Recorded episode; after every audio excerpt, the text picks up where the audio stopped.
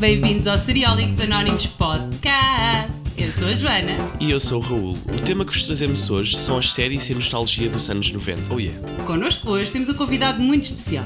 É que se vamos falar de anos 90, vamos convidar alguém que tenha alguma experiência na área. Estás-me a chamar antigo, é isto que estás a dizer, não é? Não, não, não. Bem-vindo, André. Muito obrigado, muito obrigado.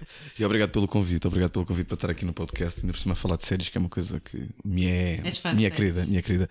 Sim, sou fã, de, sou fã de séries, sempre fui desde miúdo e eu acho que então nos últimos anos eu tenho uma vida um bocadinho complicada, por isso nem sempre, nem sempre não, nunca tenho tempo para ir ao cinema. Um, e, e há páginas tantas, as séries acho que começaram a evoluir. E depois, eu quando fiz rádio, tinha, tinha uma panca com séries que era: eu não posso seguir séries, porque eu normalmente adormecia a ver as séries. Por isso, as séries tinham que ser uma coisa muito básica e simples, tipo um CSI. Se perdes um episódio ou perdes a meio, estás completamente à vontade. Um, mas pronto, quando era miúdo, via séries muito mais com muito mais argumento e muito mais continuadas. Depois, quando trabalhei na rádio, deixei de as ver. E agora que não trabalho na rádio há coisa de 3 anos, agarrei-me ao Mad Men, que é uma coisa que eu nunca tinha visto na vida e já tinha uns anos largos, eh, aos Sopranos e coisas do género que estavam aí em falta. Até mesmo a Guerra dos Tronos, que andei um bocado desencontrado durante 7 ou 8 anos do mundo. Vi a Guerra dos Tronos toda na última temporada. Não és o único. Eh, Também, também Não aconteceu? que Eu passei exatamente pelo mesmo. Eu devo ter visto a primeira temporada no sítio certo, depois cansei-me. E depois de repente pensei, pera lá, isto vai acabar daqui a dois anos, deixa-me lá apanhar o resto. Daqui a dois anos, mas repara, é tipo- Apanhei na sexta. Vá, apanhei na é, sexta. É incrível, é incrível como são sete anos de vida e tu, tipo, toda a gente fala naquilo e tu, "Yeah, um dia, um dia. E de repente, sim, depois acabei por apanhar isso tudo. Maravilha. Pois é, hoje estamos aqui para ir um bocadinho mais atrás no tempo. Vamos falar sobre séries. ah, eu não quero dizer isto, ok, É. se calhar devia, das quais eu não me lembro muito bem na altura em que elas saíram, mas como boa assídua espectadora de séries que eu sou, vá, eu vias. Tu, Raul, como é que estás na tua temática dos anos dos 90? Apesar de ter nascido já no final, como as séries sempre fizeram parte da, da minha vida, ah, tenho um passado um bocadinho negro em séries. Algumas que não me arrependo, outras que tenho alguma. Não é vergonha porque fizeram parte do passado, mas por exemplo, eu fui um, um espectador muito assíduo durante oito temporadas das feiticeiras. Das feiticeiras. As feiticeiras. Tu vias feiticeiras? Uh, se vi feiticeiras, apanhei uma ou outra vez, tinha alguma piada, mas eu também tenho um- um- um- uma espécie de guilty pleasure. Nos anos 90 havia uma série que eu não sei se vocês se lembram, provavelmente não, que era a Nanny. A Nanny tinha uma senhora com uma voz irritantíssima, ok? Andava sempre, sempre, sempre assim em inglês. E, e eu também via aquilo durante seis temporadas. Ela basicamente era uma nanny, era uma ama eh, que tomava conta de uma família rica com uma série de miúdos e pronto, e era a história lá da casa com a nanny. Eh, a mãe já não existia, não é? Já, já, já se tinha separado do, do- do, pai, então havia tempo durante as oito temporadas havia aquela tensão sexual Entre a entre, nanny entre a e o- nanny e o, padra... e o pai, desculpa, da- das crianças, que coisa que nunca acabou por se concretizar. Eh, ela nunca acabou por ser a mãe dos, né? que os miúdos Ah, tanto precisavam. Uh, mas pronto, mas era, era, era incrivelmente ridículo e eu arrependo-me profundamente, porque eu antes de vir para cá fui olhar, fui olhar para, para, para séries dos anos 90. Pensei assim, que séries é que havia nos anos 90? Deixa eu ver se eu me lembro. E de repente lembrei-me de uma carrada delas, não é? E olhei para a Nanny e disse: Eu não acredito, eu perdi tempo com isto. E muito tempo com a Nanny. Não perdeste, investiste. Não, eu perdi tempo. Ela nunca mais fez nada na vida. Ela, aquela Nanny, aquela voz, só, só daria. Percebes? Ficou tão colada àquele personagem que ela, se entrasse num CSI, era a Nanny. Se entrasse noutra coisa qualquer, não dava, não dava. Estavas sempre a olhar para aquilo. Ah, nós temos um bocadinho, eu acho que hum, até há atores que acabam por ficar um bocadinho agarrados a séries demasiado icónicas. Eu tenho alguma dificuldade em ver os atores de Friends noutro papel que não Ah, ok. nos atores de Friends. Menos a, Jenny- a. Jennifer Aniston, acho que Sim. por causa dos Talvez, filmes, sim. afastou-se um Talvez. bocadinho. Eu diria isso, mas, Mas- o Joey tipo, não, não dava. Tipo, e depois ele também teve o spin-off e não sei o que é por isso. Que foi horrível. Sempre igual. Foi horrível. Não resultou, horrível, só horrível. resultava em grupo. Foi horrível. Não, e o Friends, por exemplo, tu nasceste em que ano? 97. 97, ok. Seinfeld. Sim, eu, não, mas eu já vi Fred Seinfeld gosto de séries. Mas é incrível, não é? Porque o Seinfeld acabou um ano depois de ele ter nascido. o Seinfeld acabou em Boa, 98. Raul! Estás a ver? Em 98, é, o que é incrível. E o Seinfeld acho que é uma série.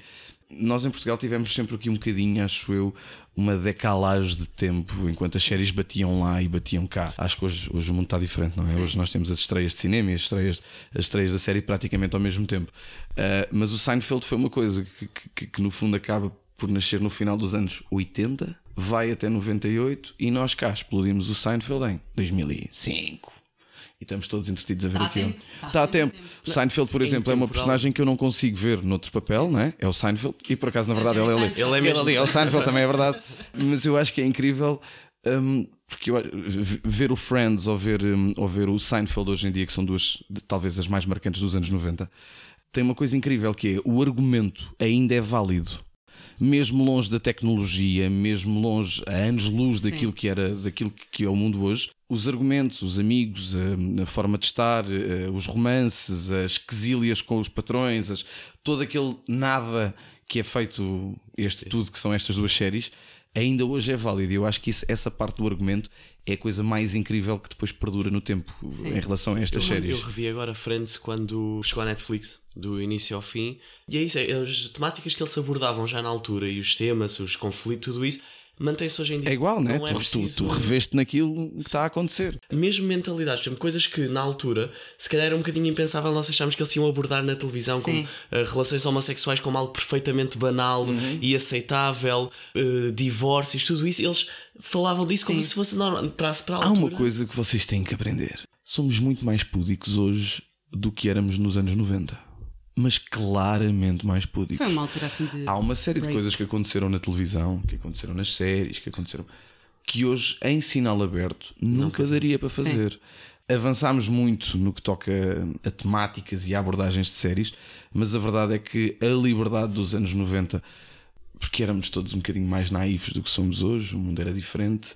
A minha avó nunca pensaria, e é uma coisa que nos pensa, passa automaticamente pela cabeça: se uma criança vai para a rua, aquilo que nós pensamos é em pedófilos. Sim. Uh, quando eu tinha, nos anos 90, 15 anos e andava na rua, ninguém pensava nisso. Não, de Uh, todo. por isso, o mundo lá era mais livre e mais liberto desse tipo de coisas. Um, acho que há alguns conceitos, obviamente, que são, que são datados.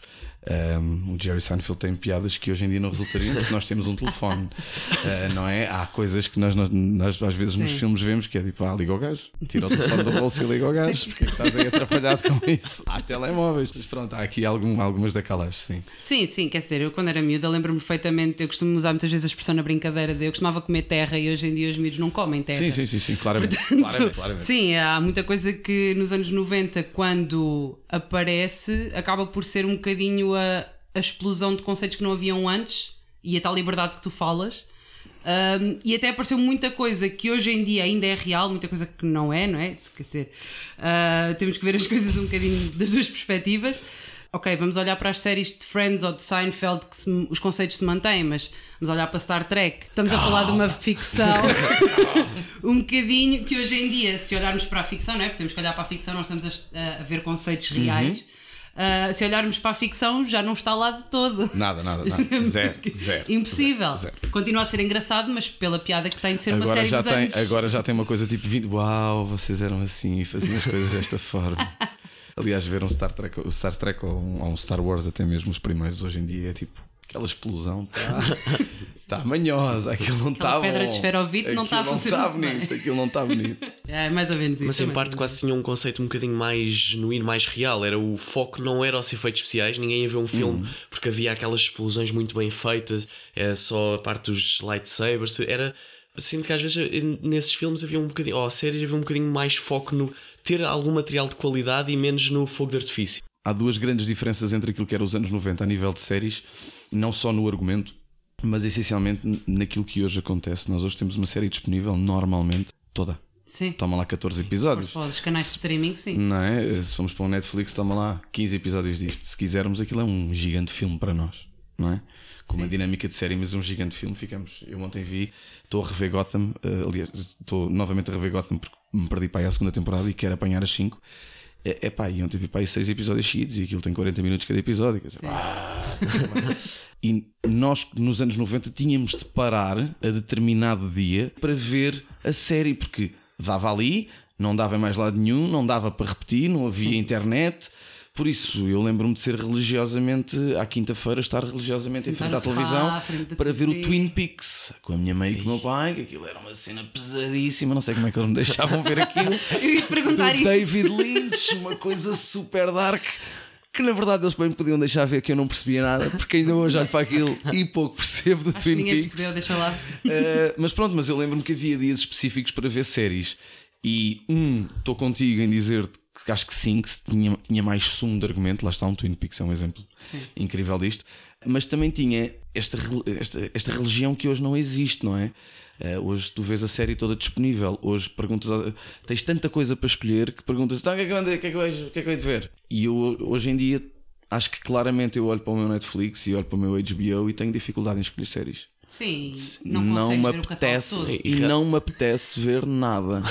Ou seja, ou Não tens aquela. Vá, Há demasiadas lealdade- coisas. Sim, há Lealdade à demasiadas. E às coisas. vezes que há falta de originalidade porque já há muito, já há muito Sim. de todos os mais géneros. uma de vampiros, mais uma de não sei o quê, mais uma de não sei o Os quê. policiais são um exemplo disso. Na altura onde surgiu o CSI, era, era brutal, era inovador. Eu lembro, por exemplo, era às segundas eu tinha Mentes Criminosas, a segunda Yeah, à noite, yeah, às nove yeah, meia. yeah, yeah. Às terças era o CSI Las Vegas, à quinta o Miami, a algures era as feiticeiras, já não me lembro O- e, e hoje em dia esse próprio gé- género já foi tão repetido que já não dá. Por exemplo, eu, NCIS, ainda, o original, eh, ainda acompanhei durante muitos anos. A certa altura já trocaram a equipa quase toda. Uma pessoa já, Já- tem já tanto virou, já. daquele modelo que já se farta, já, já, não, já não puxa porque já viu aquilo repetidamente em Eh, vários. Eu ainda sou do tempo da balada de Hill Street, que é, que é uma coisa antiquíssima, antiquíssima, que vem quase a seguir ao Shaft. E então a balada de Hill Street era também basicamente uma esquadra de Nova York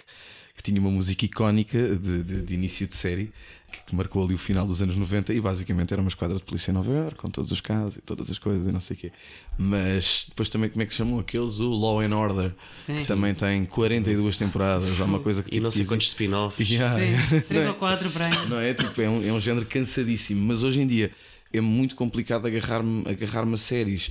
Tô, tô, fiquei, acho que como todo mundo, fiquei muito órfão do, do, do Game of Thrones, que no fundo, no fundo acaba por nos dar a religião que nós tínhamos nos anos Sim. 90, que é O que é que vai acontecer? Sim. né? E E tipo, depois ah, vais não tenho mais nenhuma- segunda-feira e à segunda-feira vais lá estar porque queres saber o que é que vai acontecer. acho que foi provavelmente a última grande série a conseguir juntar um mundo sentado em frente a um sofá a determinada hora. Não temos mais disto, não é? Tipo, Até grupos para visualizar os, os episódios Sim. todos em conjunto em bares. Em Portugal, por acaso, isso não chegou muito, mas no, no estrangeiro víamos muito. A HBO tentou agora repetir a fórmula com, o- com o Watchmen, mas não unes o mundo inteiro. Unes uma meia dúzia, ok? Que, que estão ali à espera daquilo. Mas o Watchmen também é, um, é uma série um bocadinho mais de nicho. Vá, já o filme foi um filme de nicho. É, eu gosto não muito. teve assim tanta. Aliás, o filme saiu com a descrição. A, a crítica foi: o mundo ainda não estava preparado para este filme. Sim, portanto eu acho que o mundo Sim, não está sim, preparado sim, para a não, série sim, sim, também.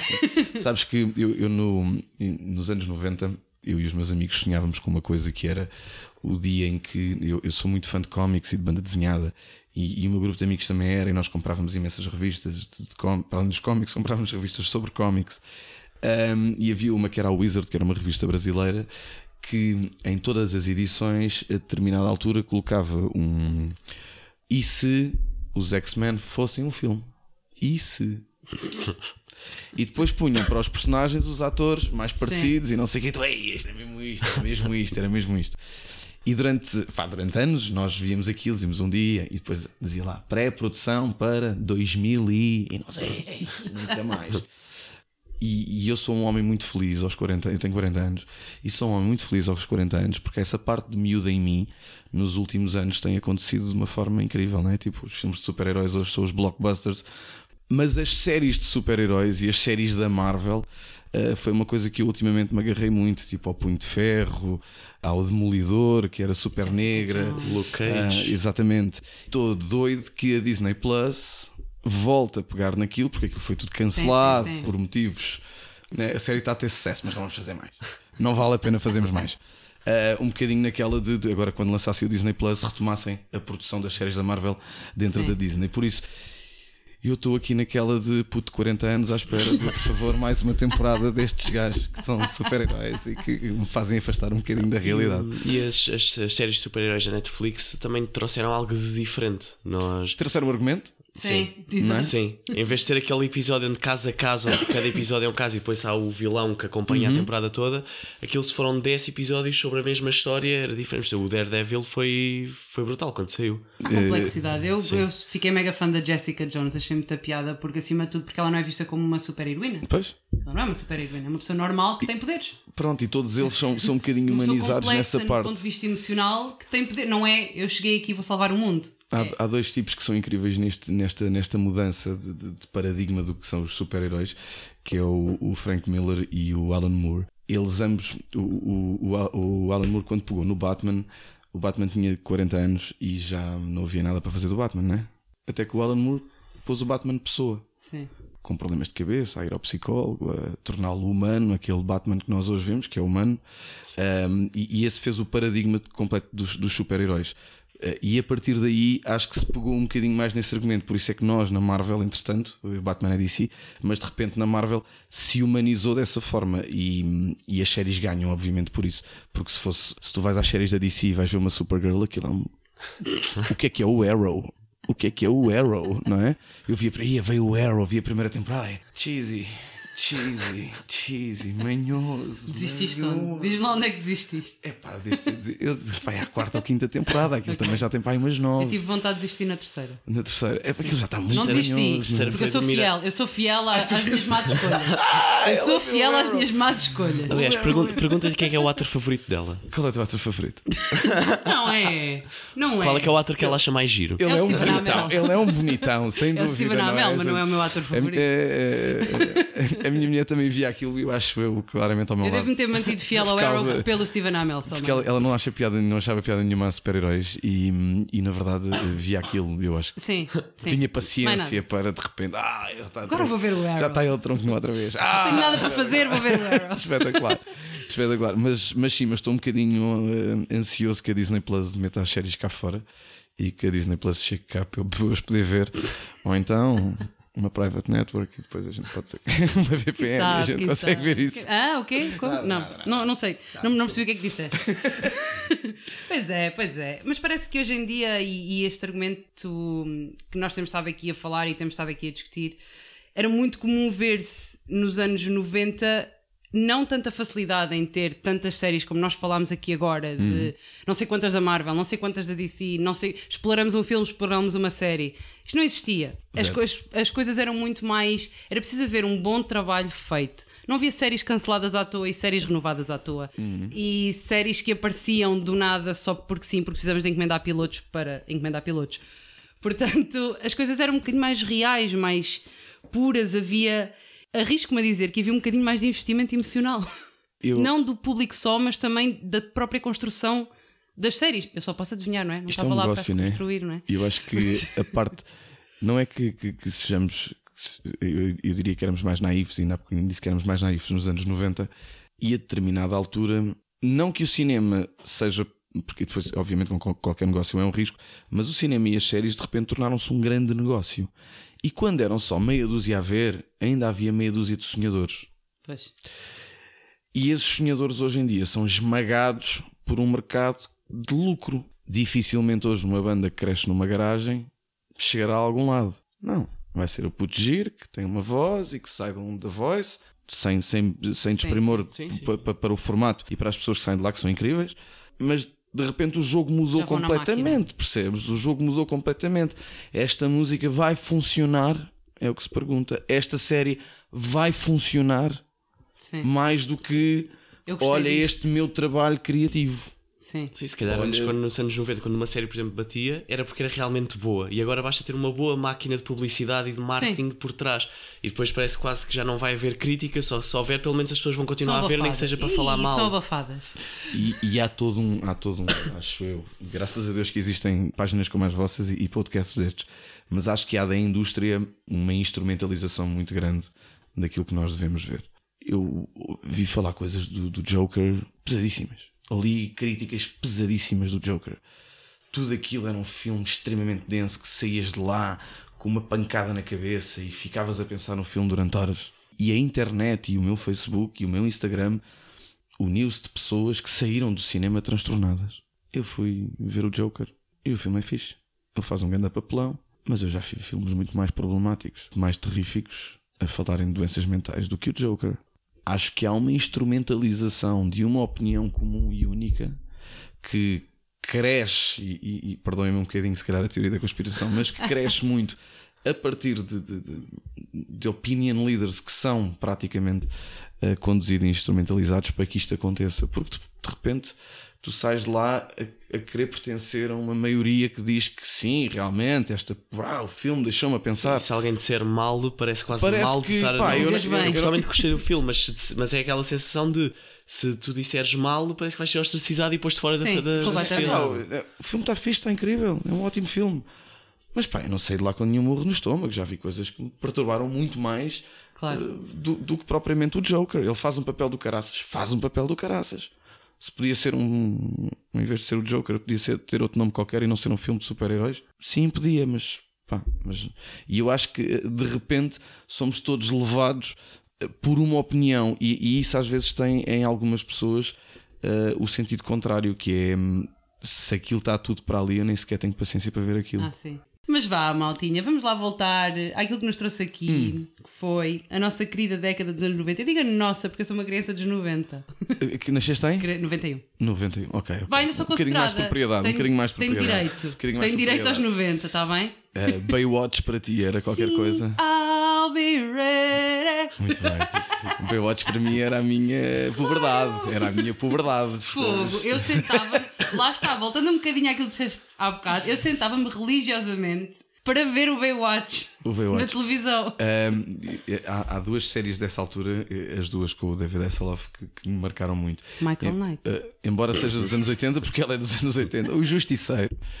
Um, marcou-me marcou imenso. Ainda por cima, não, ainda não dava o Justiceiro cá e eu passava muitas férias em Alvas no Alentejo e apanhava os canais espanhóis porque era, era, era, muito, muito próximo. E então eu apanhei grande parte do Michael Knight, toda em espanhol. Eu e os meus primos sentávamos-nos a ver aquilo diariamente. E só então depois entrou a versão brasileira do Herbert Richard, que, que foi Sim. aquela que passou por cá. Alô, Kitty. Exatamente. Não sei se vocês já tiveram experiência há muito pouco tempo. A RTP Memória teve a repetir os episódios do Michael Knight original. Oh meu Deus, eu perdi isso. É qualquer coisa de absurdo. é qualquer coisa de absurdo. O quão manhoso e o quão, o quão fraquinho era aquilo. Quase comparável ao, ao Chuck Norris, que ocupava. Que era o Ranger do Texas. Desculpa eu estar a bater com a mão. Desculpa eu estar a bater com a mão. Estou-lhe a estragar o áudio todo.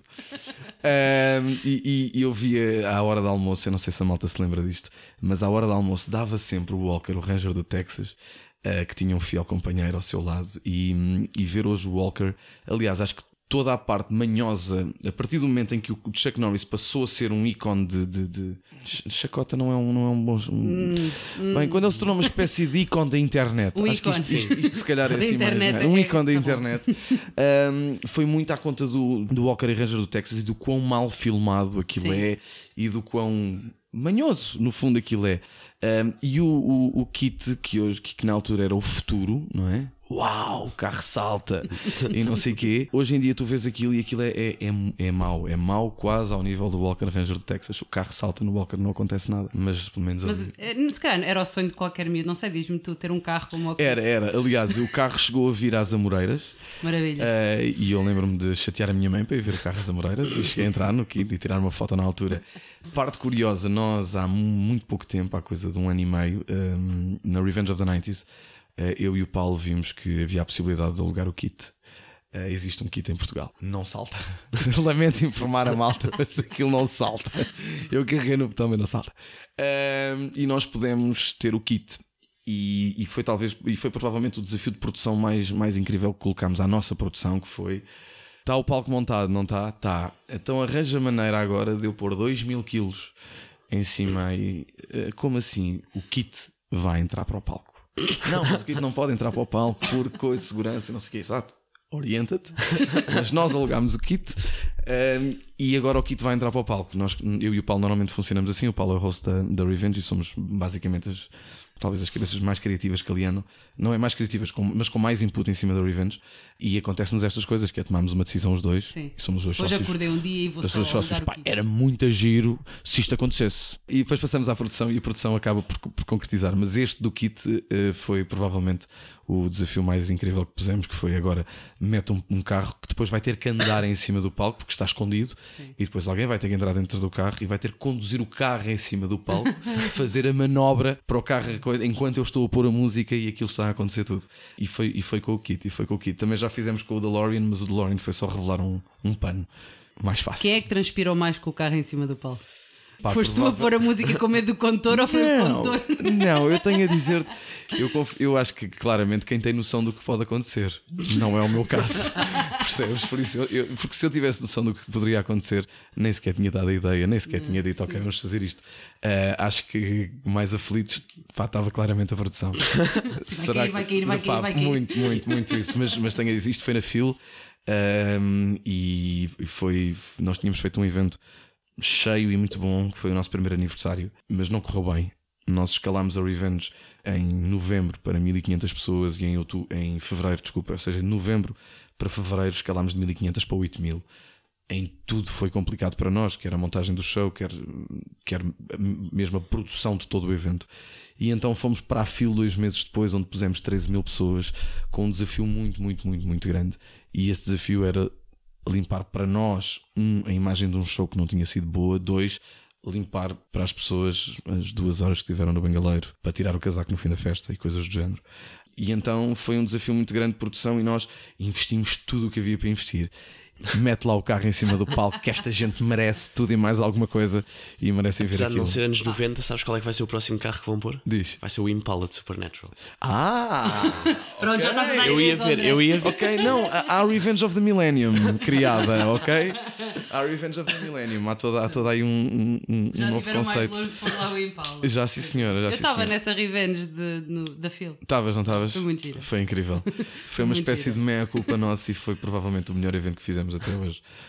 De longe, de longe. E, Estava muito gira. Por acaso, por acaso foi a minha primeira revenge e e aquilo, gostei muito, aquilo tem um impacto incrível. É. Agora, se fosse uma revenge pequenina, já fui. e que tal? A Beja. E que tal? E foi giro também. Foi mais, Ora, é mais está. familiar. É É, mais. É isto. Agora vou dizer-te uma coisa: se fofinho. tivesse tido a experiência ao contrário, que era se tivesse entrado primeiro numa revenge para 1500 pessoas e depois fosses para a fila, Posso ser sincera. ias dizer assim: Acho que não ia gostar. tu ias dizer assim, ah, as grandes não. Pois. Eu acho. Eu a sincera. experiência é esta: quem vai a uma grande e depois vai a uma pequena, o primeiro impacto que teve é espetacular e depois é mais pequenino. Sim, mas é familiar. É intenso. Pois, é uma é intenso, outra é espetacular. É isto. diferente. Uma é mais próxima, é mais vivida. Eu acho, que, eu acho que se tivesse tido a experiência ao contrário, eu ia dizer, vá, agora vou voltar para as pequeninas. Exatamente, até, até por nós, tenho a dizer-te até por nós, porque rapaz, nas tantas o palco passa de 8 metros para 25. Sim. Depois metes um carro em cima do palco. Pá, e depois lá está. Tem, eu, num- numa festa pequenina, agora mudámos para, para Revenge, não foi? Numa festa pequenina, numa festa pequenina eu estou a 5 metros das pessoas que estão à minha frente. Quem está lá à frente está a 1 metro. Não é? Numa festa grande como a Fio, é pá, eu estou a, normalmente a 4 metros de altura, vejo as pessoas para aí a 20 metros, é tudo muito mais impessoal. Eu lembro-me de no Rock in Rio e tivemos pá, aí 30 mil pessoas à frente. Eu saí de lá né, a dar tudo, a dar tudo, os meus pulos, a curtir imensa música, está tudo espetacular, mas saí de lá de mãos no peito a pensar o que é que aconteceu aqui? Isto correu bem? Não Pai. tiveste impacto do público. E os meus amigos, né, a malta, os eu estou sempre atrás, que eu sou disco jockey. Então, tipo, os bailarinos, o, o Paulo, o host, as bandas que passaram por lá, tudo muito doido. Foi incrível e foi espetacular. Mas eu que estou lá atrás, né, com uma boca de palco para aí de 12 metros, não senti nada. Pois. Numa festa próxima, como, como essa de Beja, que tu, é pá, aquilo a mim é diferente. Né? Claro. Estou-vos a ver a cara, eu vejo sorrir, eu vejo o brilho, eu vejo quando quando estou numa, numa, num, num palco tão grande, ou aquilo é espetacular e aquilo coisa. Mas eu não ouvia nada, eu baixava a via né, para, para, para a malta cantar, e, porque o som se demora a chegar a mim. Né? O som desloca-se e desloca-se e eu estou muito longe. Então, quando eu baixo, eu canto aquilo que é suposto vocês estarem a cantar, mas não vos ouço Pois. e subo no sítio certo. Mas quando estou numa festa em Beja, eu baixo, ouço-vos a cantar comigo e levanto a via e aquilo está certo. E ali não. Eles não estão a cantar, eles não estão a cantar. Isto não está a correr bem, isto não está a correr bem. E lá levantava a via outra vez. Mas pronto, no fundo, no fundo vocês estavam todos a cantar e aquilo estava a ser uma festa do caraças.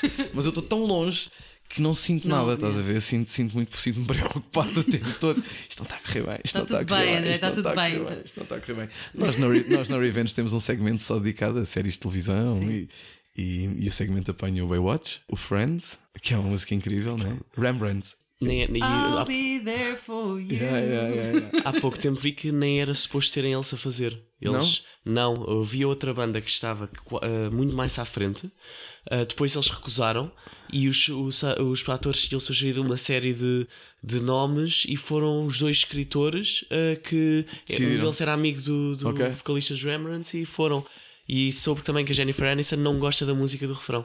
A sério? Não, do genérico, não. Há uma coisa muito estranha que é. Eles nunca mais fizeram nada, eram Não. mesmo amigos do, do tipo, era? eram mesmo os amigos, eram mesmo os amigos que tinham uma música gira. É a vossa imensa carreira. Não, que- mas a música foi criada para a série Ai, foi de propósito. e escrita pelos próprios os produtores da série, os escritores, uh, tiveram envolvidos a escrever a letra da música.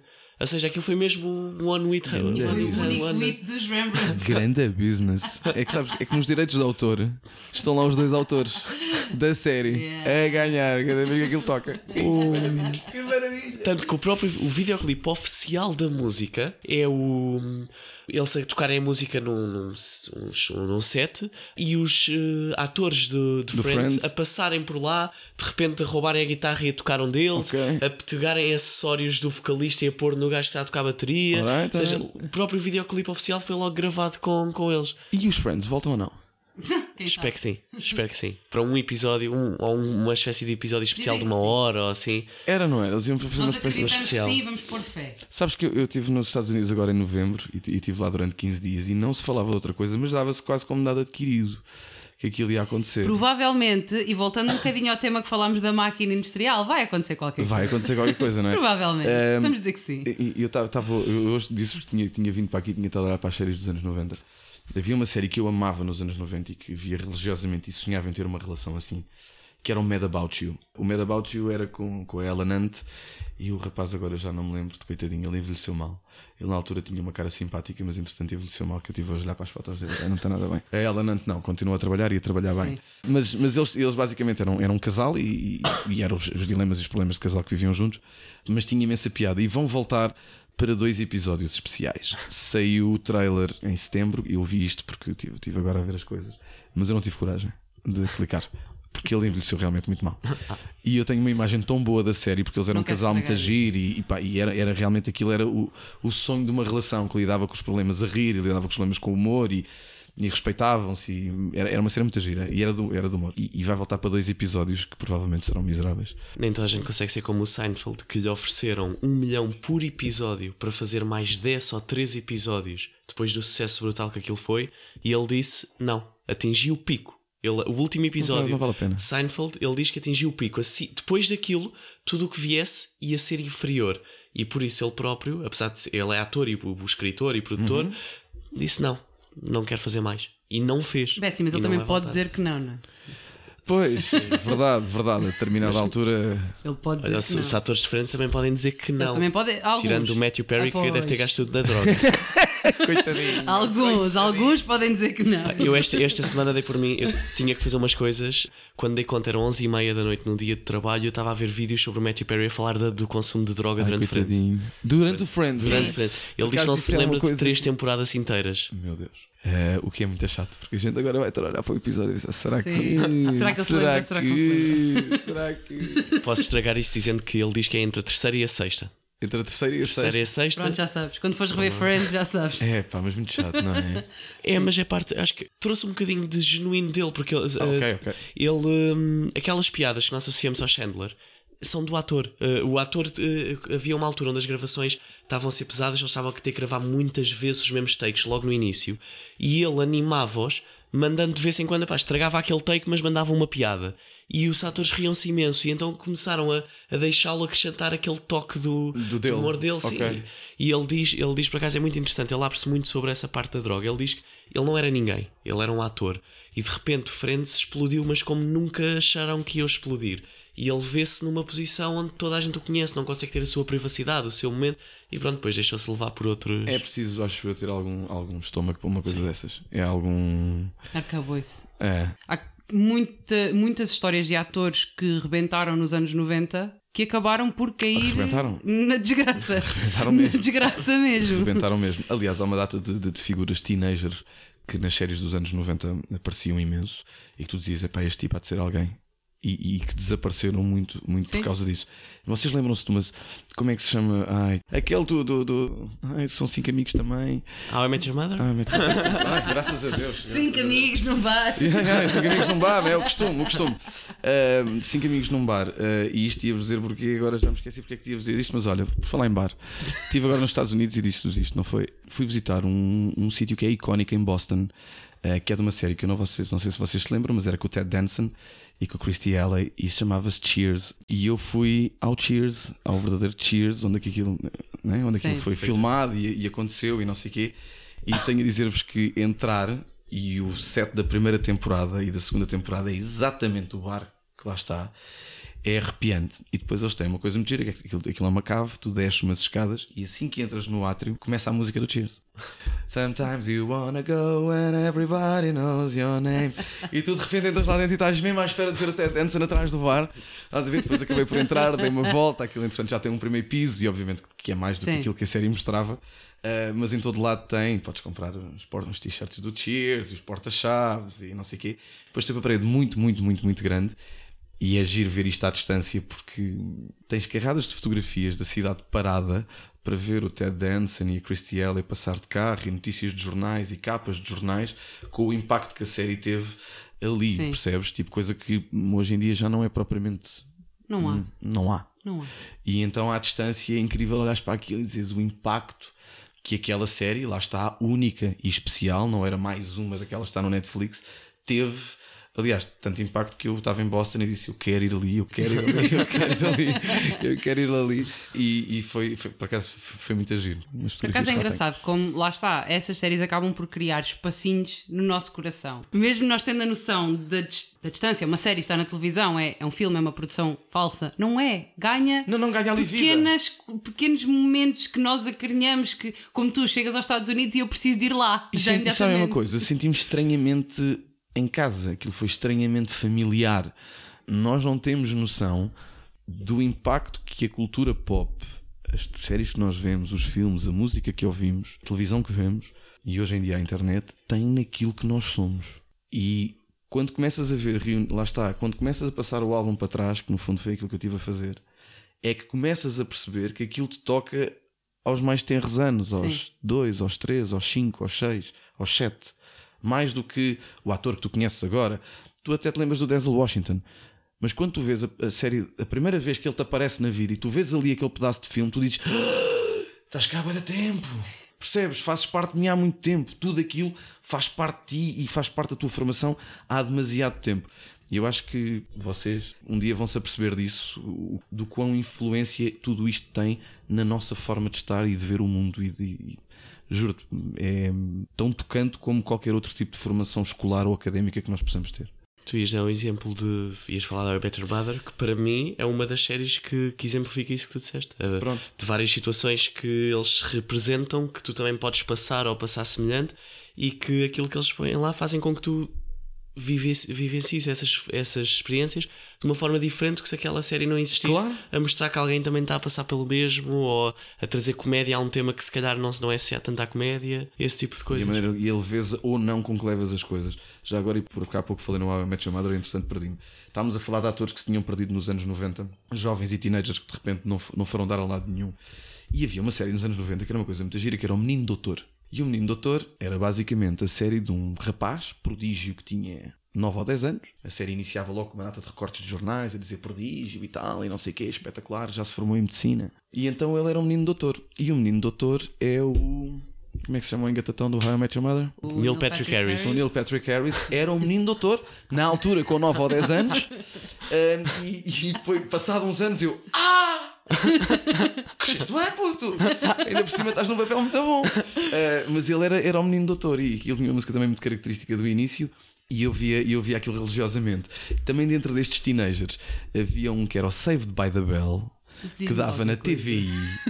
Que dava na TVI. O ator lá está, um dos teenagers que não foi a lado nenhum.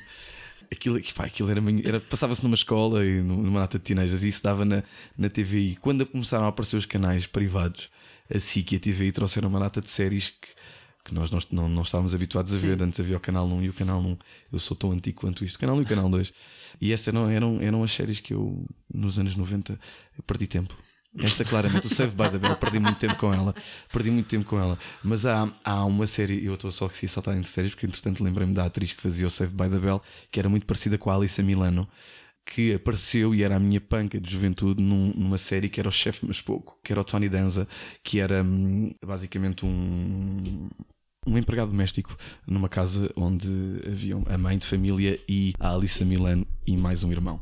O resto não interessa, a Alissa Milano era aquilo que eu perdia tempo, tempo, tempo a ver. Ainda escrevi uma Portanto, carta à Alissa Milano. Como é que não viste as feiticeiras então? Uh, via, via, de vez em quando, mas uh, e então o que é que acontecia? Eu escrevi a, a TV Guia publicava uma, uma cena que era uma espécie de correspondência e depois tinha lá embaixo as moradas dos atores. Que basicamente eram as moradas das agências. André, atores. quantas cartas enviaste. Escrevi uma à Madonna e escrevi, e escrevi uma à Alissa Milano. Nenhuma. Nenhuma te correspondeu.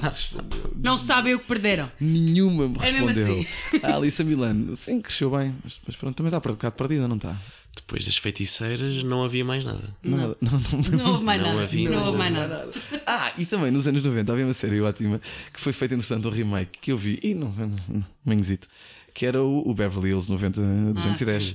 É, eu, na altura a Kelly, o Brandon e o. né, aquilo, e aí eu via aquilo religioso, aquilo era muito giro, aquilo Viste foi o mesmo remake também. manhoso. Choraste um pouco, né? Não, manhoso. Mas os, os remakes acho que é sempre tentarem apelar àquela nostalgia da série, mas depois nunca é o original, nunca vão corresponder. Mas dá dinheiro. Mas eu acho que não me, eu acho que não me lembro de uma única, um único remake que tenha sido.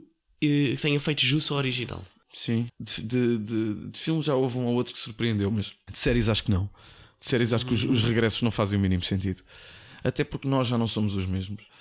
Por exemplo, eu Eh, estava a brincar muito com a situação das feiticeiras, mas foi uma série que me, que me acompanha no meu crescimento. Eu vi, eu vi as oito temporadas daquilo quando era criança. Era, era a Alissa Milano, ajuda-me mais. A Alissa Milano. Era a, ehm, Sharon- a Shannon Dorothy, Sim, que que saiu. dos 90 210, por isso é que eu me lembrei Sim. agora do saiu Hills. se chateou com o resto da- do, do cast. Ela chateia-se com todo o mundo.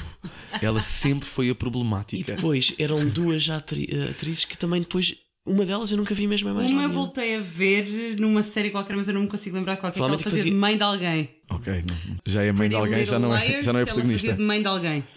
Já uma não é das protagonista. protagonistas. Talvez a Paige, que era a ir- a mais nova. É isso mesmo. A irmã que entrou mais, mais tarde. Mas hum, e o remake, eu só vi o trailer. E só fiquei pelo trailer. Não quero ver aquilo.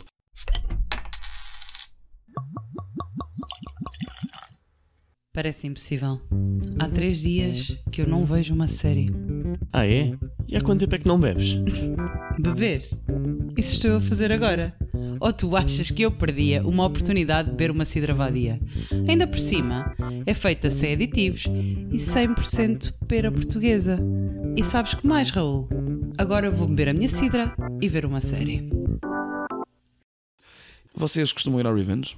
Tu já foste e tu já foste. Ainda não, mas por acaso queria só que foi aquelas coisas que é sempre quero ir a uma, mas depois quando ouves já os bilhetes são todos escutados, nunca fui Eles muito chamam vários nomes quando eu fui. Ela agora tem cunha. Lembras-te, eu entrevistei-te não sei o quê.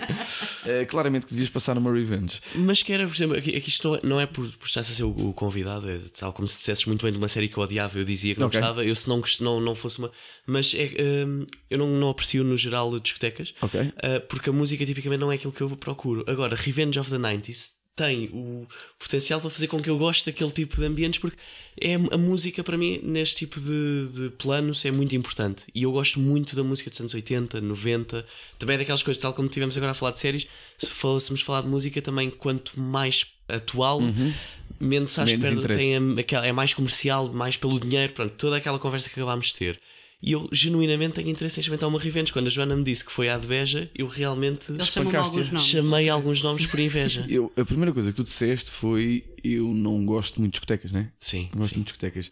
E eu acho que foi um, é, é um bocadinho isso que está na gênese da criação da Revenge.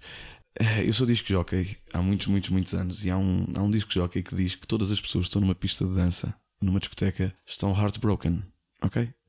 Quando as pessoas começam a orientar e começam a casar e não sei o quê, já não estão heartbroken. Vontade é estar no sofá a ver uma boa série e já não ir pá, procurar a loura que está lá no canto enquanto bebes dois shots de tequila. A malta começa a ficar mais caseira, os filhos começam a, a ter a prioridade e, e ainda bem, mas a determinada altura todos nós pá, temos que nos libertar um bocadinho. Eu chamar uma, uma amiga minha que tem 35 anos e dois filhos para ir beber um copo a uma discoteca em Lisboa, a vontade que ela tem de sair de casa é zero. Zero. Ela já viu aquele filme desde os quê? 16? 17? O formato de uma discoteca é igual há 40 anos. A Revenge é pensada precisamente para isso, para que uma vez por mês tu possas pôr os teus putos na babysitter ou na tua sogra ou chamar alguém para casa, agarrar no teu grupo de amigos, de preferência. Tu até vais capaz de ir com os teus amigos atuais, mas depois à segunda festa queres ir com aqueles que eram lá, lá de trás porque são eles que, que, entendem quando tu berras Spice Girls ou quando berras aquela ai da viagem de finalistas. Um, e, e, então a, Revenge foi feita para isso, para que houvesse motivo, mais do que um disco jockey na cabine a passar a música dos anos 90, para que as pessoas tivessem vontade de sair de casa. Portanto, eu preciso ter um filho e deixá-lo com, com a é avó antes de ir ao... é, Neste momento é o que te falta. Okay. A, cunha, a cunha já tens, a cunha para os bilhetes já tens, só te falta ter o filho. Mas um, é, é muito por aqui aquela um, a sensação da Revenge que é valeu a pena vir aqui por tudo isto. E sabes que nós muitas vezes somos, uh, especialmente naqueles eventos da FIL, onde o bilhete é caro. É caro. Eu tenho dois amigos, um casal de amigos meus produtores de eventos que foram para essa Revenge da FIL a dizer: Estes meus amigos estão sem encher de dinheiro. E chegaram lá e, passado 10 minutos, olharam para o outro e dizer: Epá, não. Eu estou a ganhar dinheiro, mas não, não estão a encher-se de dinheiro. Esse investimento que nós fazemos em que os teus 40 euros que pagas, 50 ou 60, que é o caso dos, dos valores praticados quando vamos para uma fila, é investido em que a tua experiência lá dentro seja Sim. tão grande, tão intensa, tão boa, que tu achas que aqueles 40 euros valeram tudo. Tu entras lá dentro e sentes de uma ponta à outra que foste recompensada faz muito daquilo que é o nosso objetivo enquanto produtores de eventos e enquanto produtores da Revenge, que é aquilo tem que ser a maior experiência que tu tiveste na vida.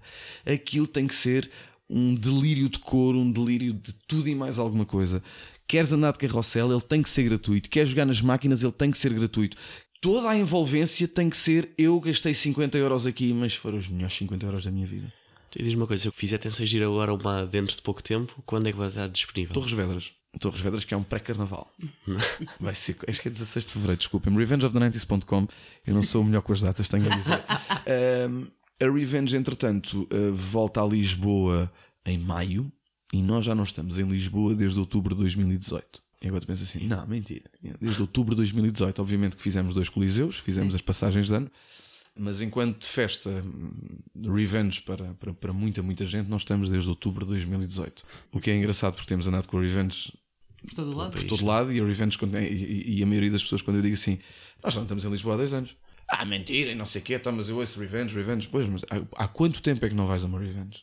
Isso, isso tem alguma piada porque nós sentimos que a Revenge está sempre na boca do mundo e continua na televisão e continua a, termos parceiros ótimos de média que nos dão a exposição que nós precisamos e, e continua efetivamente a ser um, um caso de sucesso porque sejamos realistas, honestos e frontais, como qualquer banda como qualquer espetáculo, como qualquer projeto, as coisas têm princípio, meio e fim. E nós já fomos para a terceira tour nacional. E ao final da segunda, tu achas sempre que estás a fazer o que é mais espetacular e que consegues fazer. E dizes, vou para uma terceira tour nacional, vai resultar? Será que vai resultar? Será que não vai resultar? E nós estamos a explodir em todas as datas, muito mais do que aquilo que fizemos na primeira e na segunda tour, porque há cidades que são repetidas acrescentámos artistas ainda maiores. Sim. Conseguimos um artista internacional para fazer a tour inteira connosco. Um, trouxemos ainda mais seriedade, mais espetáculo. Tu anualmente trazes às cidades, a Viseu, a Beja, a Évora, a Faro, ao Porto, uma festa inacreditável que vai lá uma vez por ano. E então consegues que, que, este, que este fenómeno da Revenge crie saudade suficiente, já não basta a saudade dos anos 90, mas a saudade suficiente para que daqui a um ano eu volto outra vez e não volto sozinha, volto com mais 10 que daquela vez ficaram em casa porque, ah, se calhar eles, hum, aquilo não é muito giro. E de repente, quando, é, quando chegas a casa, o que é que tu disseste aos teus amigos todos? Não é? Ele ia-te matando. Sim. É? Tipo, é um bocado isto. As pessoas têm uma experiência tão boa que depois já não vão sozinhas, levam mais 10. Por isso, a parte mais interessante deste projeto tem sido, obviamente, termos noção que temos um diamante incrível nas mãos, que é uma experiência e provavelmente a melhor panqueca que nós já virámos na vida, porque somos produtores de eventos, já virámos muita panqueca, boas, ótimas, mas nunca tão bonita quanto esta. E esta antecipação ou este medo, não é medo, mas este receio que as coisas um dia caiam, faz com que tu permanentemente estejas à busca do eu quero mais, Fazer eu mais quero melhor. mais, eu quero fazer melhor, eu quero fazer melhor. Ainda não fomos àquele sítio, não vamos àquele sítio há imenso tempo. Epá, vamos à Madeira para ganhar 5% do que ganhamos no continente. Vamos. Mete as coisas num contentor, mete a equipa, gasta dinheiro, vai, vai lá. O evento deu lucro, deu-se, deu um lucro compensatório para todo o trabalho? Não. Mas vais à Madeira, dás uma festa àquela gente. Portugal é muito esquecido. Sim. Nem todas as pessoas, nem todos os. Nós, nós estamos no- em Lisboa, eh, ou pelo menos eu movo-me em Lisboa e, pá, e a minha vida inteira tive o que quis. Os concertos são aqui, o cinema estreia aqui, tu está aqui, sais de casa, tens tudo à mão.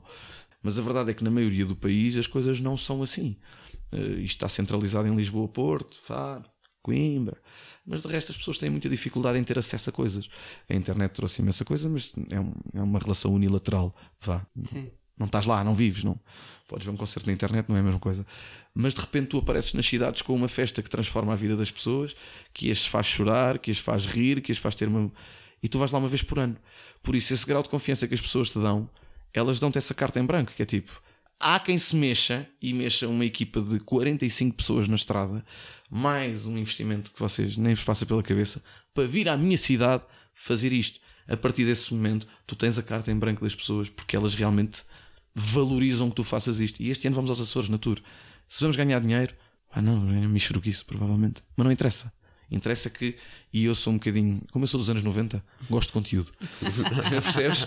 Por isso, o que nós fazemos, desculpem-me a franqueza, é arte.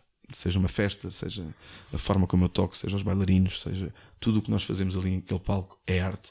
É para nós uma vitória se levarmos isto a uma guarda, se levarmos isto a Viseu, se levarmos isto à Madeira, se levarmos isto aos Açores, se levarmos isto a sítios onde normalmente a maioria dos grandes artistas não passa, a não ser nas festas de verão, quando é gratuito e nem sequer é um espetáculo dedicado. E nós levamos 7 horas de animação de um espetáculo dedicado que não passa por lá nunca. Por isso, essa tem sido a nossa vitória, conseguir levar a Revenge a todo o lado e a todo lado que este Portugal merece. É Beijinhos. verdade. Beijinhos. Né? Muito bom, André. Muito É bom. tipo uma série. É Mais quase, uma, é mais quase. uma. Já vamos para a terceira temporada. é? Boa É vez, espetáculo. E assim terminamos mais um episódio do Seriólicos Anónimos Podcast. Oh yeah. André, muito obrigada por ter Muito estado obrigado pelo convite. Hoje. Eh, Agradecemos também à Cidra Vadia, tem uma cidra artesanal. Bom. Experimentem, vão gostar. Queria relembrar também que os Seriólicos Anónimos são um projeto séries da TV. Não se esqueçam de nos seguir no Spotify ou no Apple Podcast para estarem sempre a par dos novos episódios que agora estão a sair quinzenalmente. Visitem o nosso website em podcast.seriesdatv.pt e também no Instagram em SDTV Oficial. Digam-nos o que acharam, deem-nos o vosso feedback e não se esqueçam, o que a realidade não vos traz, trazem-vos as séries.